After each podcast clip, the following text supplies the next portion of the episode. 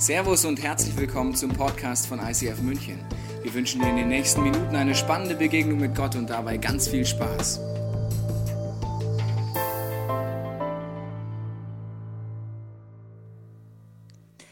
Es ist faszinierend, was wir in einem Jahr Kirchenbau alles gemeinsam erlebt haben, oder? Es gibt viele Punkte der Freude in so einem Jahr und auch, äh, ich denke, manchen Punkt des Frusts, wenn wir gemeinsam so unterwegs sind, persönlich oder auch, wenn wir Kirche bauen. Vielleicht geht es dir am Ende von einem Jahr, so wie mir heute, dass du dir denkst, je älter ich werde, desto häufiger denke ich mir das, ach Gott, schon wieder ein Jahr rum, das ging jetzt aber schnell. Wir sind ständig in einem so schnellen Tempo unterwegs. Ständig Vollgas, es ist spannend, es ist abenteuerlich. Ich finde sowas schön. Aber es ist auch mal wichtig, sich einen Moment, eine kleine Pause zu gönnen. Sich mal hinzusetzen und durchzuschnaufen. Und sich mal zu überlegen, wow, wo bin ich eigentlich gerade so, wenn ich mir meine Reise so angucke, das letzte Jahr? Wo bin ich angekommen? Sieht ja gut aus hier, gute Aussicht. In welchem Tempo bin ich eigentlich die ganze Zeit unterwegs? Und auf welchen Wegen? Manchmal kommt es einem so vor, als wäre das Jahr, als wäre man überwiegend wie auf so Autobahn unterwegs gewesen. Vollgas, volles Tempo, nie vom Gas runter, wenig, manchmal gar keine Pausen. Manchmal ist aber auch so, da kommst dir vor, als wäre dein letztes Jahr richtig ganz viel auf holper, holprigen Straßen verlaufen. Wie auf so Pflasterwegen mit Schlaglöchern und obwohl du ständig auf dem Gas warst, kamst du irgendwie nicht richtig voran. Egal, ob du deine persönliche Reise nimmst oder die Reise hier äh, als Kirche, wir haben immer, wenn wir unterwegs sind, auch irgendwas dabei. Wie so hier in meinem Bild hier den Rucksack.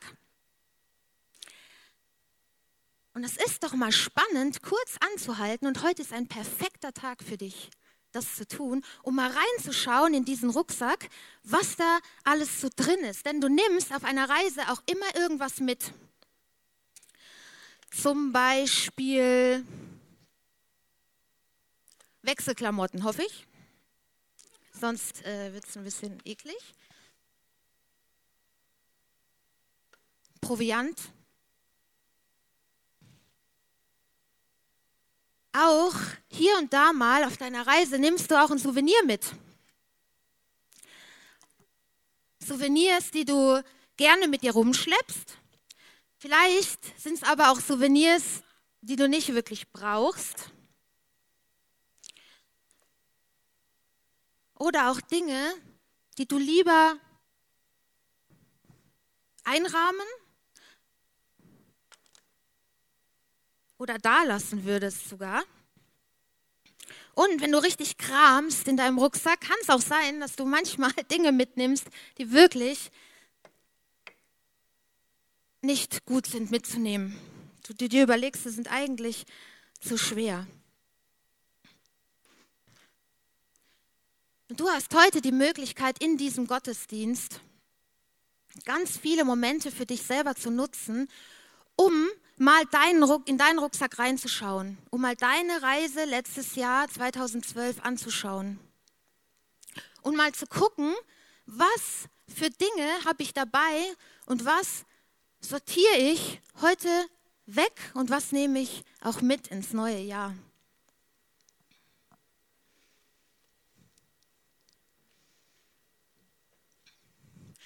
Die Band wird gleich zu Anfang heute ein Lied spielen und du hast diese gute fünf Minuten Zeit, mal deine Momente im Jahr 2012 für dich persönlich zu reflektieren. Du findest unter deinem Stuhl, nicht versteckt, das müsstest du gleich sehen, einen DIN A4-Zettel und einen Stift. Und auf diesem Zettel stehen ganz viele Adjektive positive, aber auch negative. Du kannst, während die Band den Song spielt, für dich mal reflektieren, welche Adjektive sprechen dich spontan an, wenn du an dein Jahr 2012 denkst? Welche Momente verbindest du auch damit? Du kannst alles ankreuzen, du kannst aber auch mal sortieren.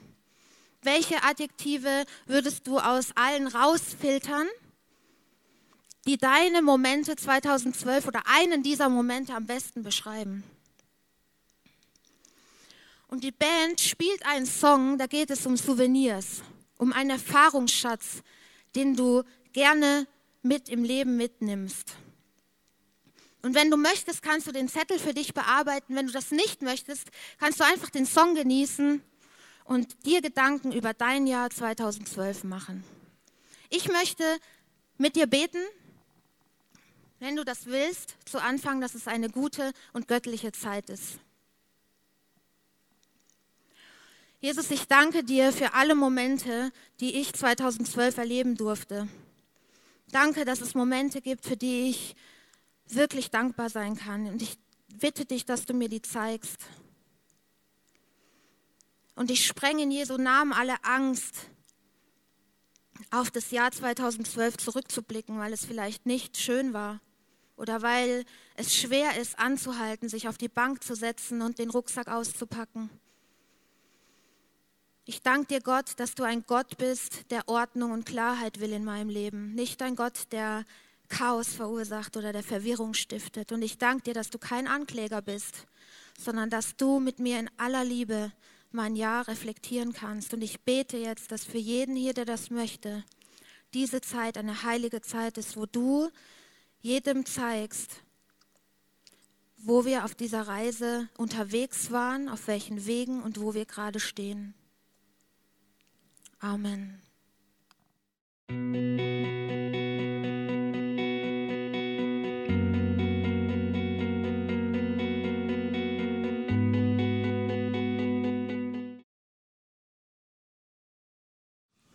Ich weiß nicht, wie es dir ging beim Ausfüllen deines Blattes, ob du das gemacht hast, ob du das für dich genutzt hast. Vielleicht hast du Adjektive gefunden, die dich spontan angesprochen haben. Es ist auf die Seite geschrieben, was du damit verbindest. Vielleicht hast du auch Kategorien gemacht, so wie ich, kann mich da nie für eins entscheiden und hast es in Gruppen zusammengefügt. Dieses Blatt ist für dich. Du kannst einfach äh, das nutzen, wie du das möchtest.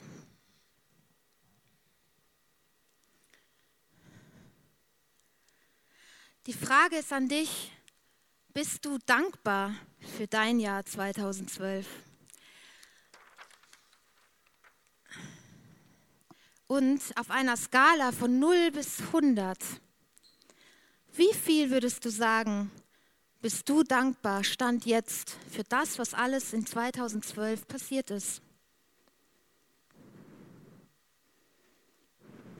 20, 40, 60, 100 Prozent? Kannst du sagen, du bist 100 Prozent dankbar? Ist ja unser Thema heute. Kannst du das hier ankreuzen? 100 Prozent für das, was 2012 alles passiert ist. Wenn ich auf mein 2012 zurückschaue und auf das, was passiert ist, kann ich nicht zu 100 Prozent sagen, ich bin dankbar für alles, was war. Ich könnte vielleicht sagen, ich bin, wenn ich das betrachte, was alles so war, zu vielleicht 70 Prozent dankbar. Es gibt Momente in meinem Leben, in meinem Jahr 2012, da kann ich 100 Prozent ankreuzen. Hier, yes, ich bin dankbar dankbar. Zum Beispiel durften wir als Ehepaar eine Reise machen. März 2012, wundervolle dreieinhalb Wochen durch die USA, war perfekt, sofort 100% Dankbarkeit. Ich habe beruflich als Coach und Trainer ein sehr, sehr gutes Jahr gehabt. Gute Erfolge erzielt 100% Dankbarkeit. Wir bekommen im nächsten Jahr ein Kind. 100% Dankbarkeit. Das sind Momente der Freude. Da fällt es mir nicht schwer zu sagen, yes, 100 Prozent. Es gab aber auch genauso Tiefpunkte 2012. Zum Beispiel der größte in meinem Jahr war genau vor dem Highlight USA. Wir haben eine Woche bevor wir in Urlaub fliegen sollten, ähm, ein Kind verloren. Ich war schwanger und in der achten Woche war es nicht mehr da. Jetzt kannst du sagen, na ja, zweiter Monat ist ja noch nicht so schlimm, kriegst ja noch eins, passiert ja. Jeder oder jede Frau, aber auch jeder werdende Vater, dem das schon passiert ist, weiß, dass es schlimm ist Es ist nämlich nicht so, für alle, die noch nie schwanger waren in diesem Raum, dass du irgendwann, so habe ich das nämlich gedacht, eine Kugel bekommst und nach neun Monaten plötzlich so, zack, bumm, Baby da. Sondern der Körper stellt sich vom ersten Moment der Schwangerschaft auf diese Schwangerschaft ein. Und in den ersten drei Monaten, diesen kritischen drei Monaten, entwickelt sich dieses Kind komplett. Es ist alles da, alles angelegt, Geschlecht, Persönlichkeit, alles ist vorhanden. Der ganze Körper, auch hormonell, stellt sich auf diese, dieses, dieses Kind ein. Du wirst launisch, findest Dinge toll, die du früher nicht toll fandest. Umgekehrt übrigens genauso. Es nerven dich Dinge, die du früher überhaupt nicht schlimm fandst.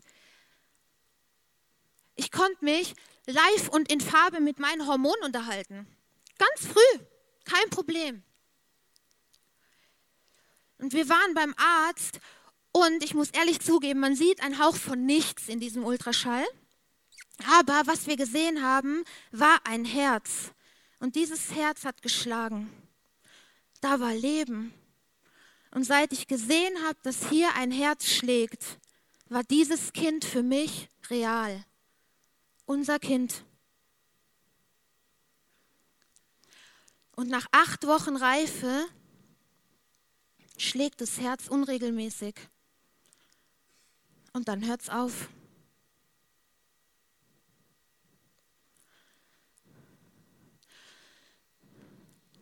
Und eine Woche vor unserem Urlaub musste ich ins Krankenhaus und man musste dieses äh, Kind auch rausnehmen.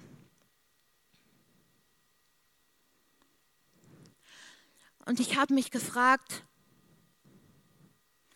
wieso? Warum macht Gott das? Und es war hart die erste Zeit in der Kinderkirche für mich. Ich bin Leiterin der Kinderkirche. Ich sehe jede Woche Kinder. Und ich habe mich gefragt, wie wäre meins wohl geworden? Was hätte es für Fragen gestellt? Junge oder Mädchen, wie jetzt ausgesehen?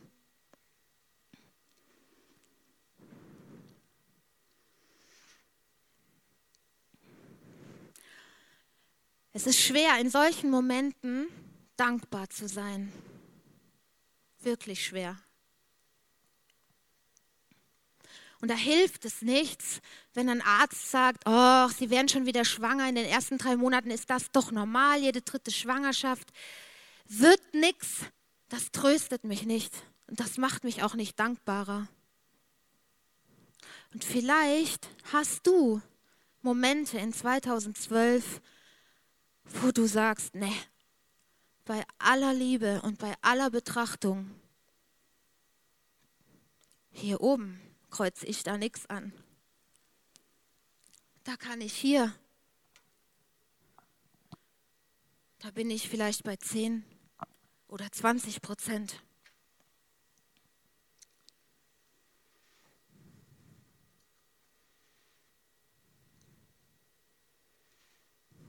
Das Problem ist nur, dass es sich auf Dauer nicht gut anfühlt, wenn du ein Leben verbringst, wo du dich auf deine Schmerzen äh, fokussierst, wo der Schmerz so eine wichtige Rolle und so eine tragende Rolle hat über Dauer, dass du dich nicht mehr freuen kannst und nicht mehr dankbar sein kannst.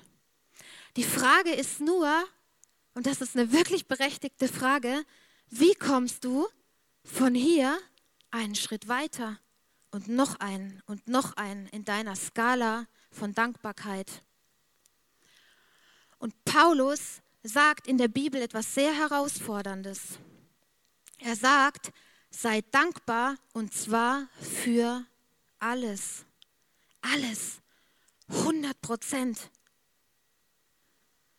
Er sagt in Kolosser 3, Vers 17, all euer Tun, euer Reden wie euer Handeln soll zeigen, dass Jesus euer Herr ist. Weil ihr mit ihm verbunden seid, könnt ihr Gott, dem Vater, für alles danken. Für alles. Paulus war auch nur ein Mensch.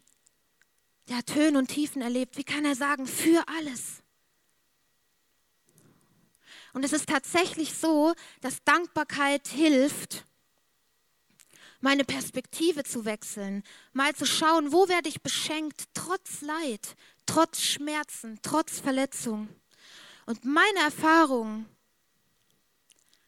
ist es und war es auch in diesem Moment, als wir unser erstes Kind verloren haben, dass wenn ich Jesus bitte, mir zu zeigen, wo ich in meinen Umständen dankbar sein kann, dass er es auch tut. Und es gibt viele, viele Momente, für die ich in diesem Schmerzmoment dankbar sein kann.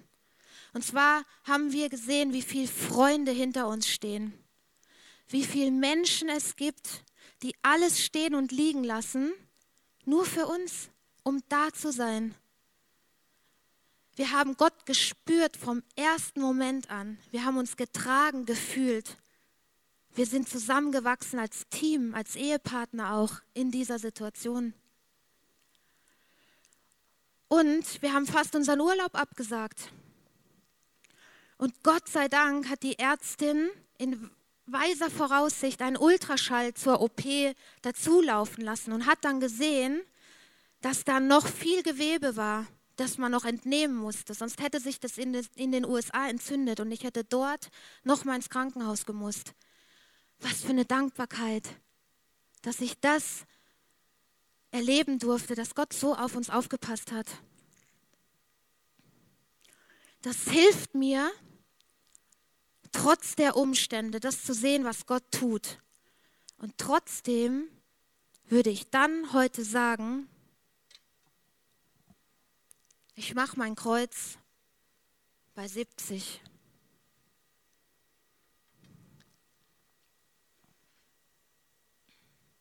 Reicht aber nicht für 100, gell?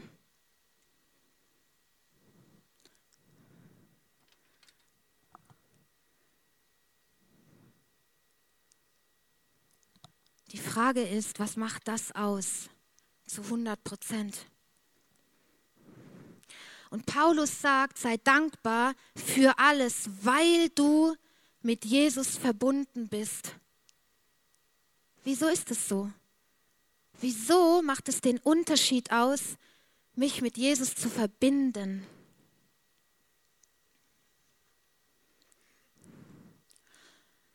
Und Paulus gibt einen weiteren Hinweis. Er sagt, nur in Christus ist Gott wirklich zu finden. Denn in ihm lebt er in seiner ganzen Fülle. Deshalb lebt Gott auch in euch, weil ihr mit Christus verbunden seid. Er ist der Herr über alle Mächte und Gewalten. Er ist der Herr über alle Mächte und Gewalten. Er hat es im Griff. Und es ist diese göttliche Veränderungskraft, die diese Lücke schließt.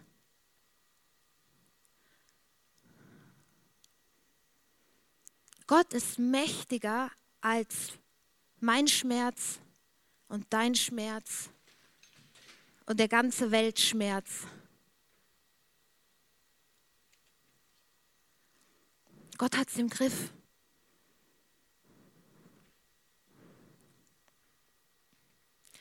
Und er möchte das in dir verändern, wenn du es möchtest und wenn du es zulässt, weil er hat die Kraft und die Macht, es zu tun.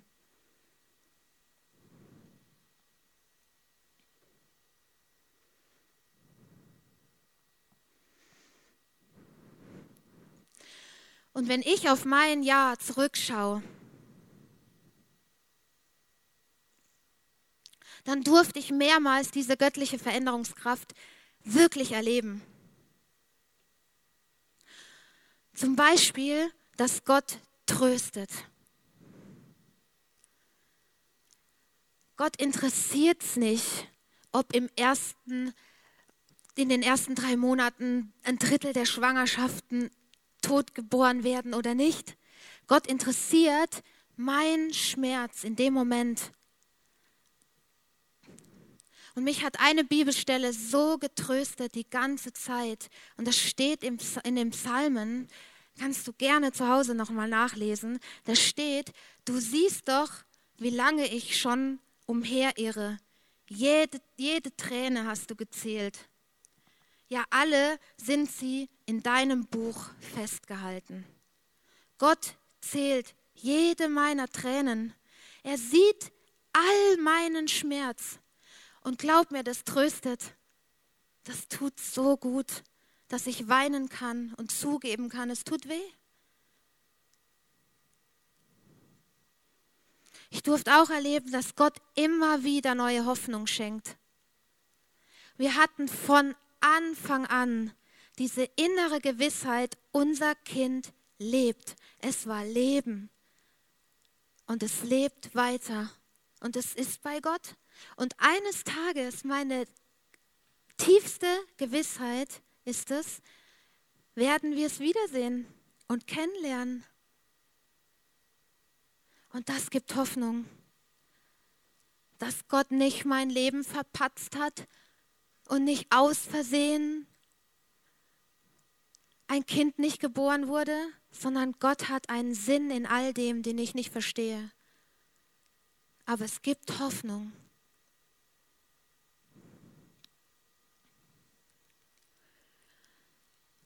Und Gott heilt, wenn was zerbrochen ist.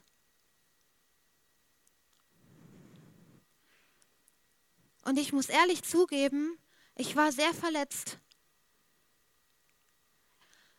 Wie kann Gott es mir antun als Leiterin der Kinderkirche, wo ich doch jede Woche, jeden Sonntag alles dafür gebe, dass Kinder Jesus kennenlernen? Wie, wieso tut er mir das an? Warum macht er das? Warum beschützt er nicht mein Kind? Und ich durfte erleben, dass ich, wann immer ich mit meinem Schmerz zu Gott gegangen bin im Gebet, dass immer wieder ein Stück Heilung passiert ist. Nicht sofort, aber immer ein Stück weniger Schmerz da war. Und irgendwann war der Moment, da konnte ich mich einfach wieder mitfreuen, mit anderen, die Kinder kriegen. Und ich konnte mich an den Kindern freuen. Und auch dankbar sein für das, was ich habe.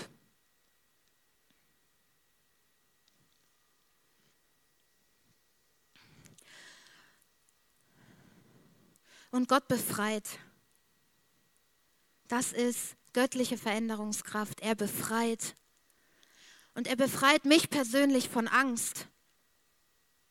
Denn ich habe Angst. Und zwar in dem konkreten Fall, dass es wieder so wird. Und ehrlich gesagt, in den ersten vier Monaten bei diesem Kind sah es überhaupt nicht gut aus. Und ich musste wieder ins Krankenhaus und es gab eine Blutung. Und in den, in den ersten Wochen der Schwangerschaft ist eine Blutung kein gutes Zeichen. Und ich musste im Krankenhaus liegen und ich dachte mir, Gott, bitte nicht nochmal. Das kann ich nicht nochmal. Und ich hatte Angst, dass es wieder passiert.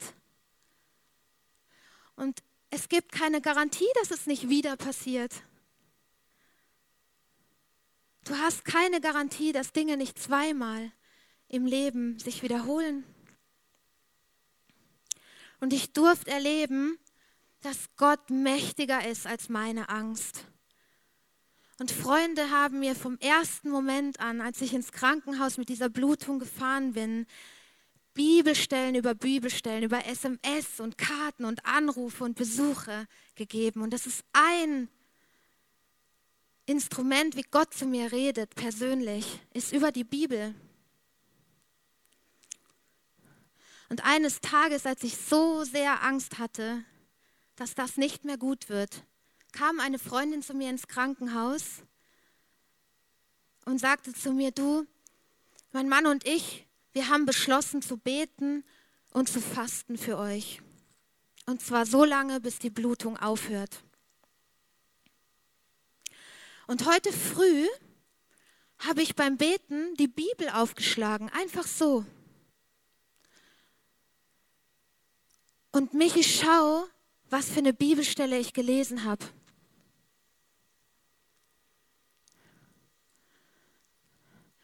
Und die erste Bibelstelle war, und tatsächlich, die Blutung hörte auf.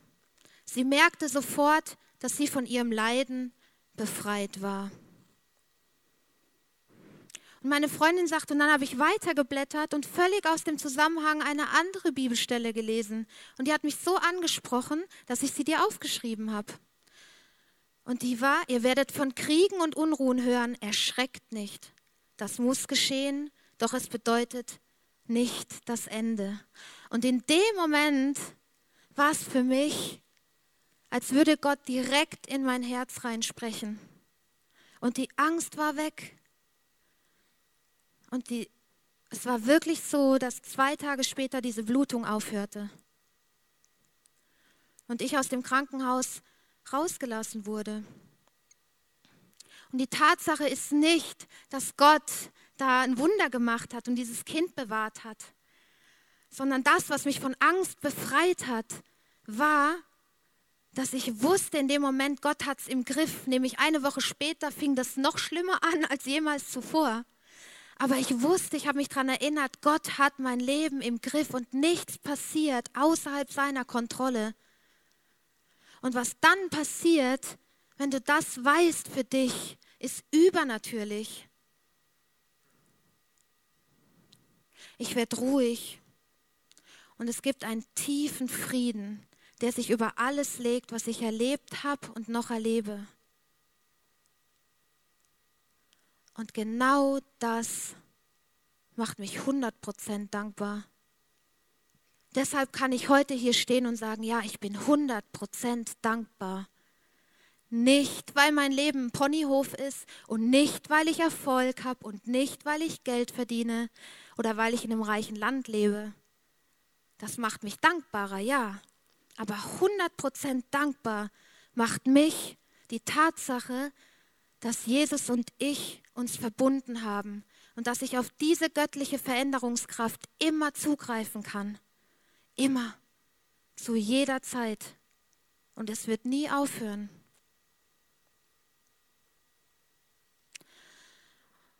Und wenn ich auf mein Jahr zurückschaue und nochmal die Wege angucke, die ich gegangen bin, entsteht so ein Bild.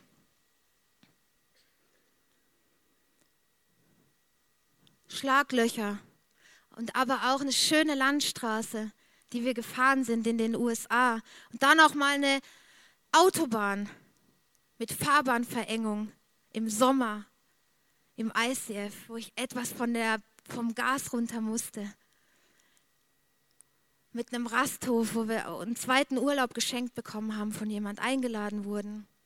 Und auch hier mit dem zweiten Kind eine Berg- Wanderung. Und wer mich kennt, weiß, ich hasse Bergwanderungen. Es geht hoch und runter und es ist anstrengend. Aber ich sehe auch, wo ich heute bin, auf einer Straße mit bisschen Gegenverkehr, am Ende von so einem Jahr.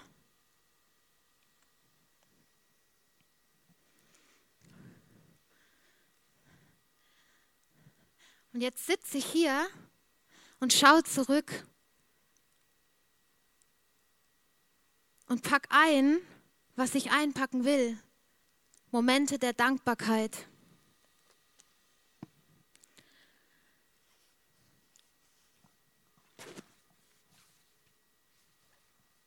Und ein Souvenir.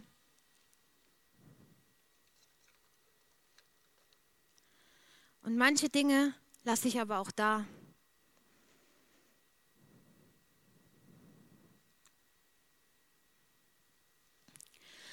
Du hast die Möglichkeit jetzt in einem ungefähr 20-minütigen Part, während die Band Gebete singt und spielt, praktisch zu werden, wenn du das willst.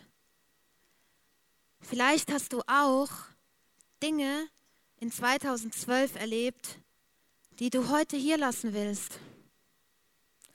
Oder wo du dir denkst, da bräuchte ich mal eine dankbare Perspektive darauf. Und wir haben verschiedene Möglichkeiten für dich vorbereitet, wie du diese Zeit gut nutzen kannst. Und zwar siehst du hier an den Seiten jeweils und hinten auch eine Station, wo du das Abendmahl einnehmen kannst. Du kannst dir einen persönlichen Moment nur mit dir und Gott nehmen. Vielleicht indem du ihm sagst, für was du dankbar bist. Oder ihn einfach kennenlernst. Neu, vielleicht zum ersten Mal. Nebendran siehst du ein Kreuz und viele, viele, viele Teelichter. Und das Teelicht kannst du als Symbol hernehmen, um Licht in die dunklen Ecken von deinem Herzen zu bringen. Du kannst symbolisch ein Teelicht anzünden, wenn du das willst. Vielleicht hast du 2012 irgendwas verloren. Vielleicht gibt es schmerzliche Momente, wo du Gott einfach bitten willst, mit seiner Heilung da reinzugehen und dich zu heilen.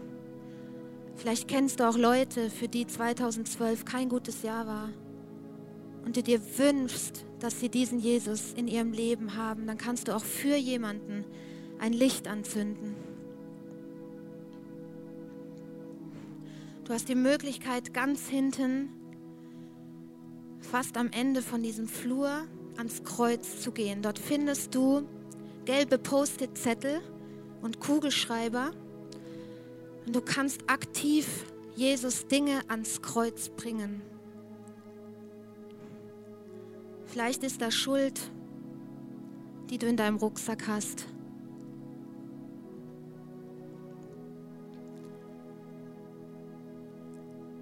Oder Verletzungen.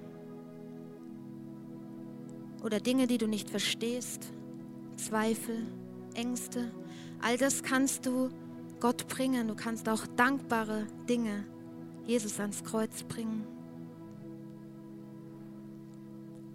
Wenn du möchtest, kannst du einfach auch sitzen bleiben und die Rückseite von deinem Blatt nutzen und auch mal probieren, deine Wege 2012 zu reflektieren. Welche bist du gegangen? Wofür bist du dankbar?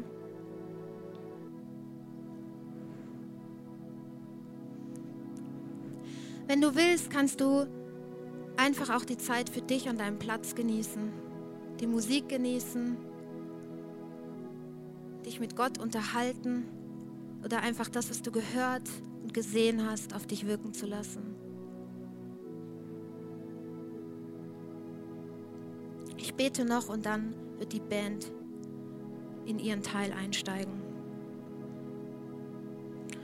Jesus, ich danke dir, dass du den Unterschied machst dass ich für alles dankbar sein kann, weil ich mit dir verwurzelt und verbunden bin.